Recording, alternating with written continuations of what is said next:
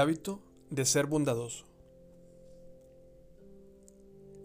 Marcos 6:34 Cuando Jesús salió de la barca, vio la gran multitud y tuvo compasión de ellos, porque eran como ovejas sin pastor. Entonces comenzó a enseñarles muchas cosas. El hábito de Jesús de ser bondadoso nos guía a tomar decisiones de ser sensibles, comprensivos, amables y compasivos con cada persona que nos encontramos. Seamos bondadosos unos con otros, porque la mayoría de nosotros está peleando una dura batalla. Dad McLaren.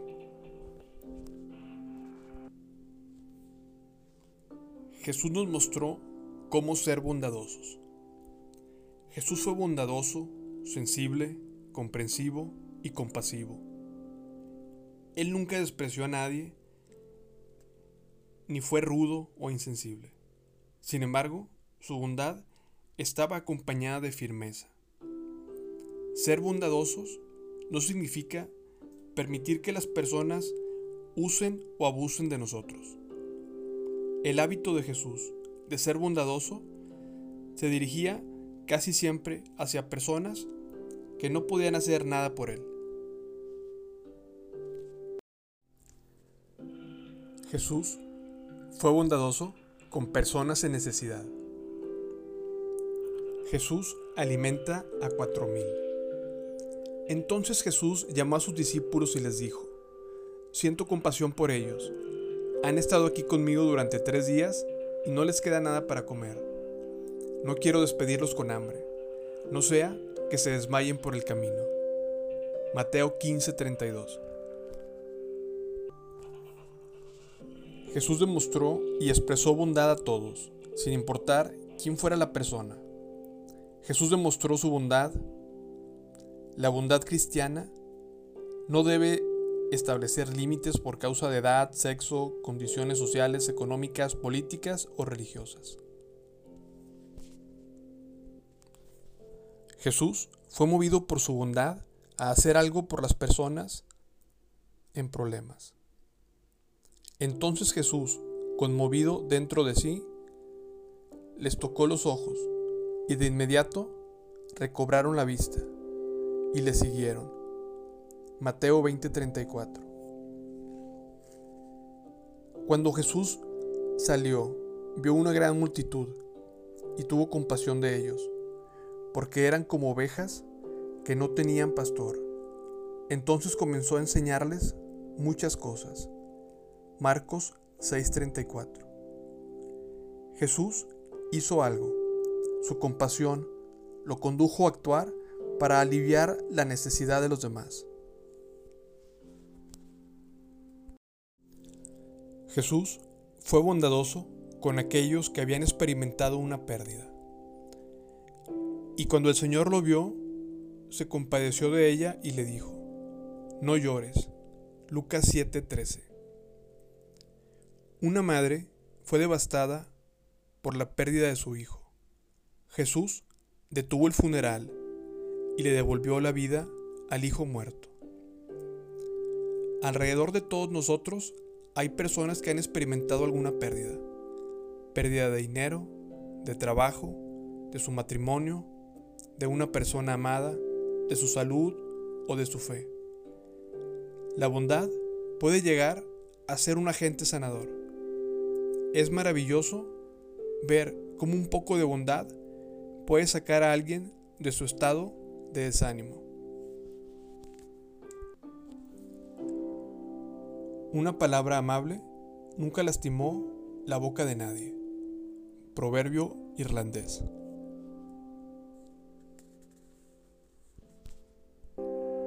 Jesús fue bondadoso aún y con las personas que lo habían defraudado.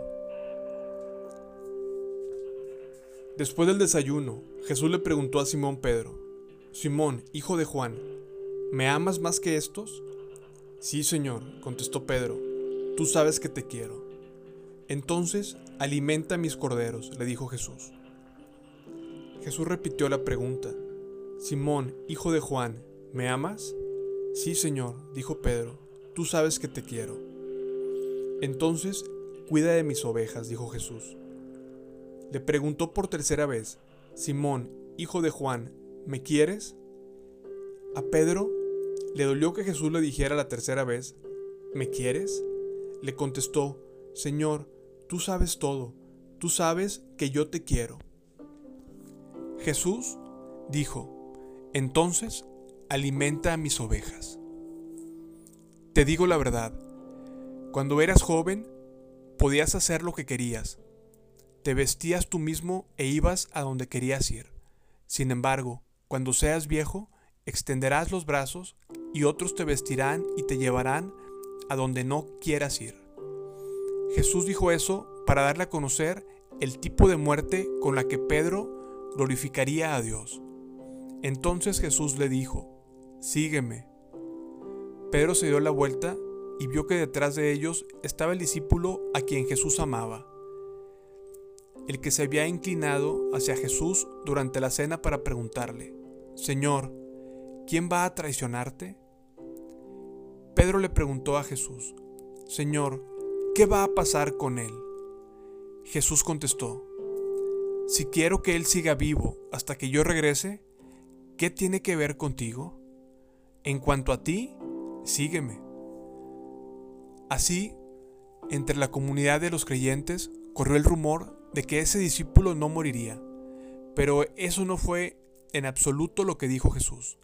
Él solamente dijo, si quiero que Él siga vivo hasta que yo regrese, ¿qué tiene que ver contigo? Ese discípulo es el que da testimonio de todos estos sucesos y los ha registrado en este libro, y sabemos que su relato es fiel.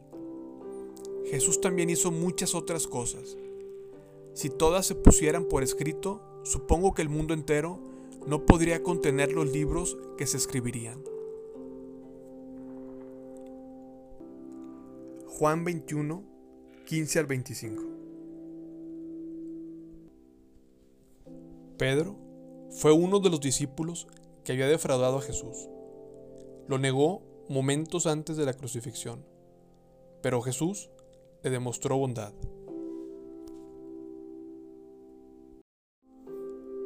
Jesús fue bondadoso con los ingratos. Diez hombres son sanados de lepra. Mientras Jesús seguía camino a Jerusalén, llegó a la frontera entre Galilea y Samaria. Al entrar en una aldea, diez hombres con lepra se quedaron a la distancia gritando, Jesús, Maestro, ten compasión de nosotros.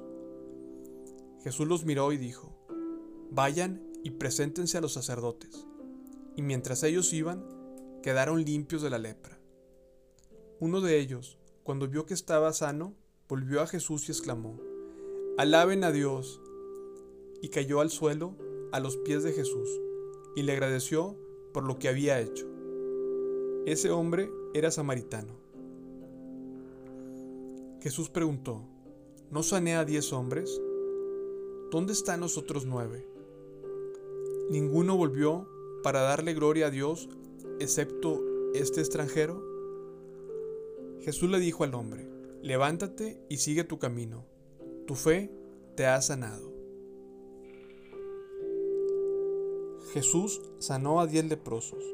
No obstante, solo uno volvió y le dio las gracias.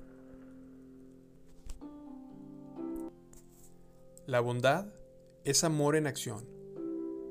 Charles Allen.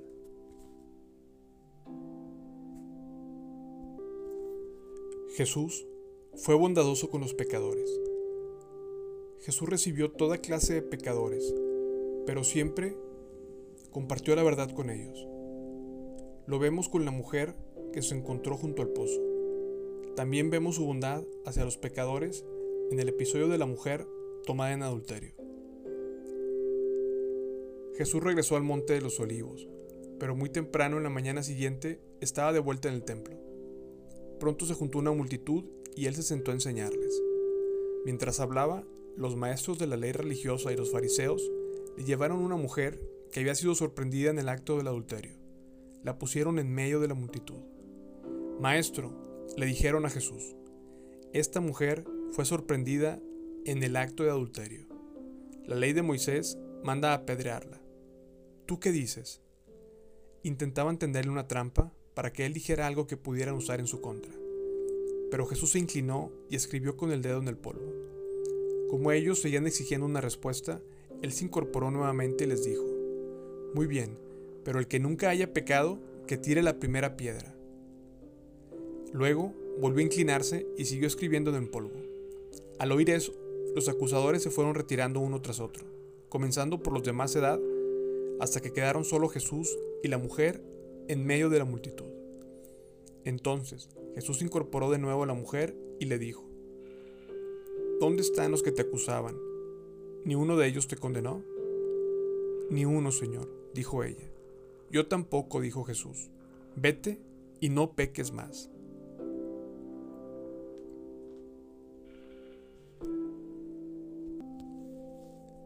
La misma actitud tuvo con el ladrón en la cruz, el joven rico y Nicodemo. Todos eran pecadores que recibieron la bondad de Jesús. La bondad constante puede conseguir mucho. Así como el sol hace que el hielo se derrita, la bondad hace que el mal entendimiento, la desconfianza y la hostilidad se evaporen. Albert Switzer ¿Cuáles son los enemigos del hábito de ser bondadoso? Número 1. Egocentrismo. ¿Por qué tengo que ser amable? Nadie se preocupa por ser amable conmigo. Número 2. Falta de interés. Yo tengo mis propios problemas. Número 3. Amargura. ¿Dónde hay algo de bondad para mí? Número 4. Actividades. Estoy demasiado ocupado como para hacer algo por los demás.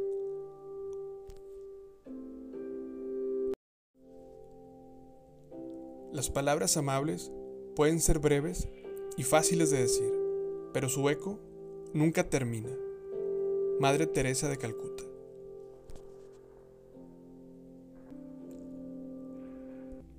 A continuación, 10 consejos para hacer de la bondad un hábito. Número 1. Decida ser bondadoso con cada persona que se encuentre.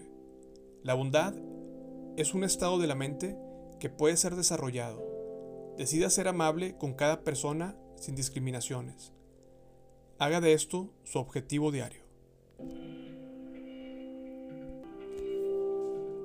Número 2. Comprenda que las personas están entrando en una tormenta, están en medio de la tormenta o acaban de salir de la tormenta. Todos estamos pasando tiempos difíciles. Conceda a otros el beneficio de la duda. Ore por aquellos con quienes usted no ha sido amable. Usted no sabe lo que las personas están pasando. No lo tome como algo personal. Número 3. Sonría. Esto anima a las personas. Cualquiera puede sonreír. Una sonrisa es contagiosa. Da a las personas un impulso inmediato. Ayuda a cambiar de actitud no solo a quien ve la sonrisa, sino también a quien la da.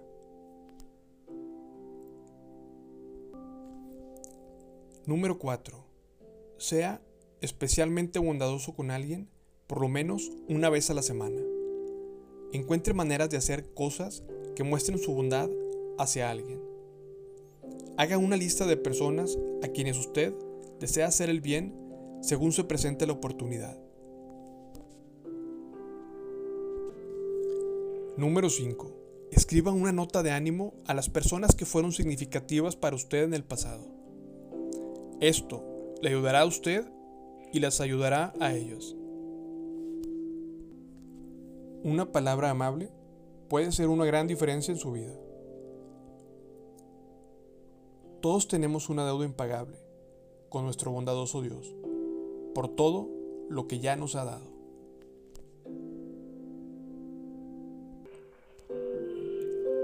Número 6. Tome la iniciativa de hablar con las personas. No espere que la gente venga a hablar con usted. Tome la iniciativa. Aún si usted es tímido, puede aprender a hacerlo. Una vez que se anime a tomar la iniciativa, se le hará más fácil.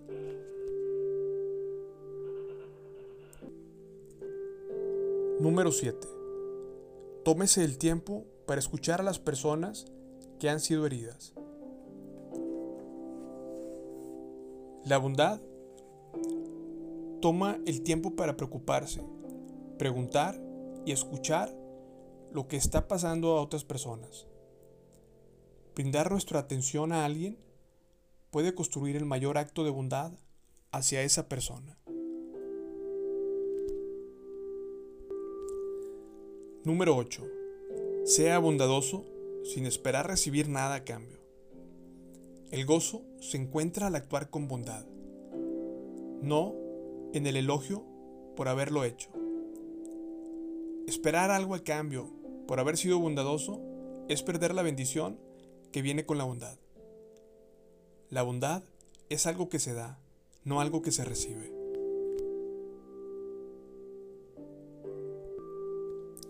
Número 9. Sea amigable con alguien a quien el mundo ha abandonado. Los hay donde quiera, persona a quienes el mundo ha ignorado, descuidado o abandonado. Su bondad hacia esas personas puede ser el catalizador que les devuelva la vida. Hay poder en la bondad para quedar en el proceso del descuido.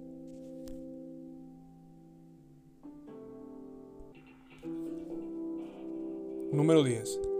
Si usted no ha sido bondadoso, pida disculpas. Tráguese su orgullo. Busque a esa persona y con humildad dígale, por favor perdóname.